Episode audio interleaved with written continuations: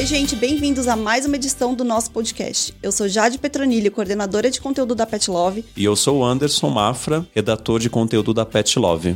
E nesse episódio a gente continua a nossa conversa com a doutora Estela, especialista em gatos. Obrigada mais uma vez, Estela. Eu que agradeço o convite. E hoje nós vamos finalizar essa conversa falando sobre temas super importantes que envolvem dúvidas sobre vacinação, vermifugação e o uso de antipulgas em gatos domésticos. Afinal, doutora, como os gatinhos precisam ser vacinados? A vacinação de felinos hoje já não segue mais um protocolo como se fazia antigamente, de ah, tem que fazer tantas doses de, no intervalo de tanto tempo. A gente procura individualizar, né? Até porque a gente sabe que tem o risco do sarcoma de injeção, muita gente não vacina por ter esse medo, a gente tem como minimizar.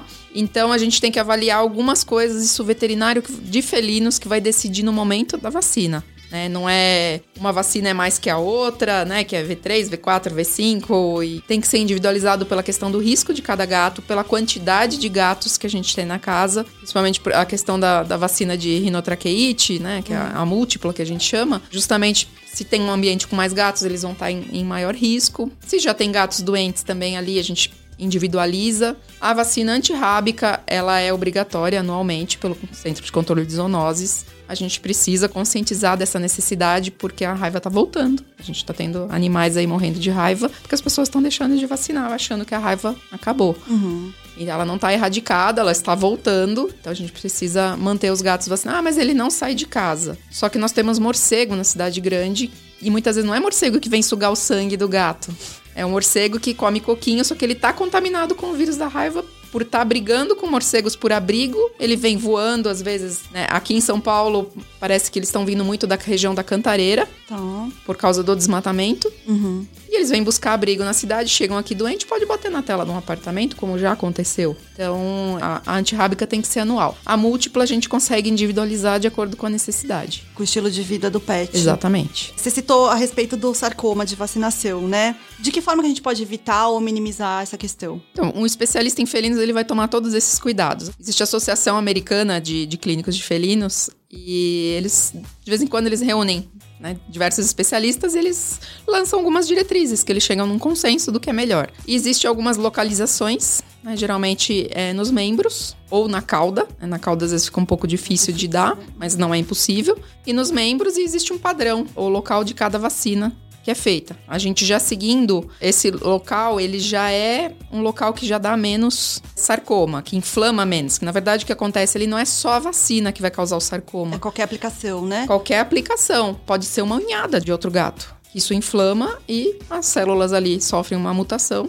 pode se tornar um sarcoma. O que nunca pode ser na região do cangote do gato, aquela região que a gente põe o antipulgas. Uhum. Ali a gente nunca dá aplicação nenhuma. Ali eu lembro de uma professora que falava: ali é o triângulo das bermudas do gato. Então ali a gente nunca aplica nada, nem insulina, nem soro. Ali não faz nada. Ali é só o lugar do antipulgas e no máximo do microchip.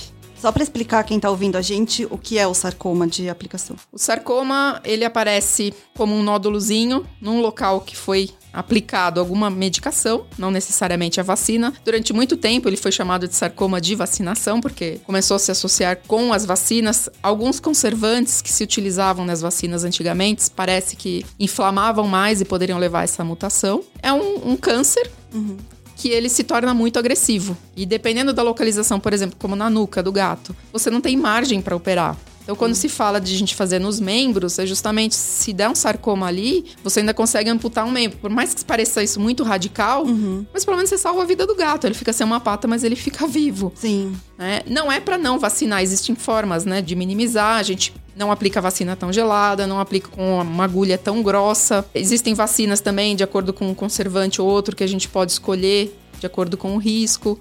E o, também uma seleção da parte imunológica do gato também, se ele está em, em, boas condições de receber aquela vacina naquele momento. Então, assim, por mais que pareça assustador, né, a gente falar que é um câncer que vem de uma aplicação, uhum. né, se esse gato precisar de uma medicação, sei lá, para vômito, um exemplo, né, essa medicação também pode dar. Então, não é para as pessoas deixarem de vacinar por esse risco. O risco também é, ele é pequeno, não é um, um tumor que dá com tanta frequência assim que vale a pena o, o risco de você não fazer nenhuma aplicação no gato. E sobre a vermifugação? Como é que a gente protege os gatos desses parasitas? Quando a gente pega um filhote para vermifugar, a gente precisa fazer uma vermifugação um pouco mais intensa, principalmente se esse gatinho veio da rua. Uma forma da gente saber a necessidade da vermifugação seria fazendo exame de fezes, só que acaba sendo muito mais barato a gente fazer já a vermifugação direto. De acordo com o vermífugo, a gente consegue fazer protocolos individualizados. Alguns vermífugos a gente pode usar que pega, às vezes, protozoário junto, a gente faz em dias corridos e aí depois faz cada 15, a cada 21 né, ou, ou, mensalmente. Isso também eu gosto de individualizar de acordo com a origem do gato. Se é um gato que vem do ambiente controlado, a gente não precisa vermifugar tantas vezes. E de forma anual, a gente tem que lembrar também que os gatos, eles pisam no chão. Muitas vezes a gente vem com o pé sujo da rua. Esse gato pisa ali, o gato é um animal que tá em contato extremo ali com toxinas, com tudo que vem do chão, porque ele se lambe, ele pisa no chão, lambe a patinha, ele lambe o pelo. Então, pelo menos aí a cada quatro a seis meses, é, dependendo do risco do gato, é aquela coisa: o gato mora numa casa que ele tem terra e ele tem contato, talvez a gente tenha que vermifugar mais vezes. É sempre evitar, assim, é, é achar o equilíbrio. Né? O ideal é, é, ter o veterinário que acompanha esse gato e ele indicar o que é melhor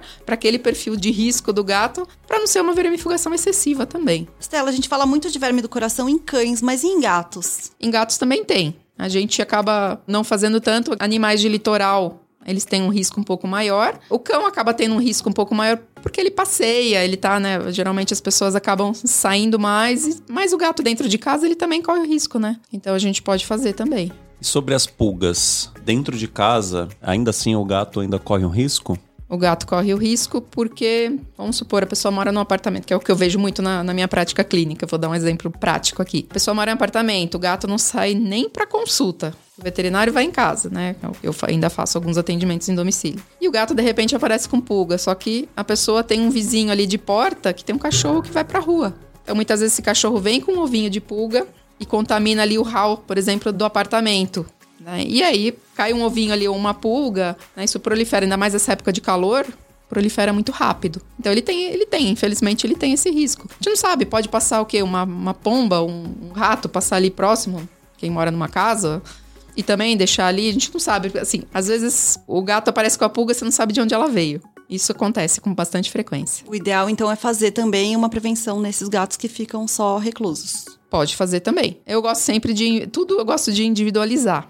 É, mas é, é interessante. E as pulgas, muita gente não sabe, mas elas transmitem vermes e outras doenças também, né? Sim, a, a pulga, ela pode estar tá portando um verme, né, um ovinho de um verme que é o dipilídeo. Ela não transmite através da picada, geralmente é quando o gato se morde ali, porque ele sente a pulga, né? Ele sente uhum. a picadinha da pulga, ele vai se morder ou ele vai se lamber. Quando ele ingere essa pulga, ele se contamina. E aí aquele vermezinho que parece um grãozinho de arroz, geralmente até as pessoas acabam achando na cama, achando, né, já acha meio desidratado ou encontra, gato, né? É, encontra no próprio gato, no pelinho ali ou no, nas próprias fezes. Também pode transmitir um parasito sanguíneo, que é o micoplasma, tem a Ehrlichia, tem outros menos comuns, mas também causam anemia, né? Uma anemia infecciosa, então tem esse risco também.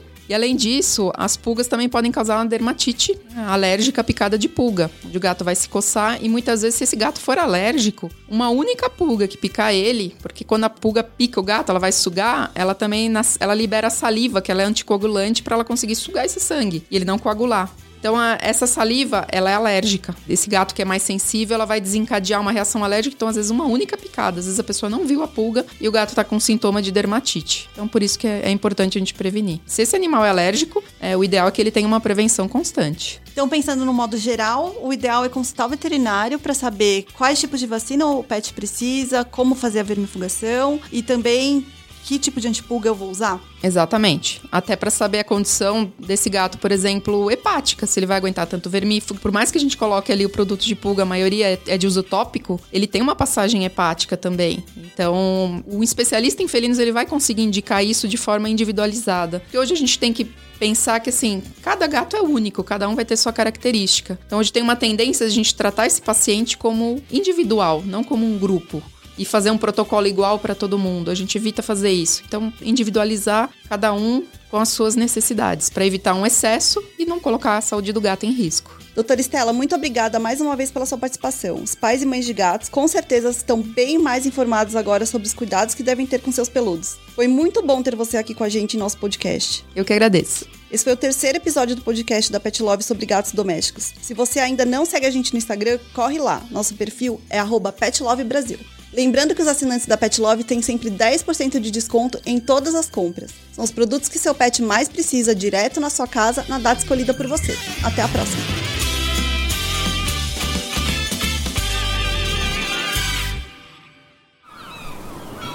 Este podcast foi editado pela Maremoto.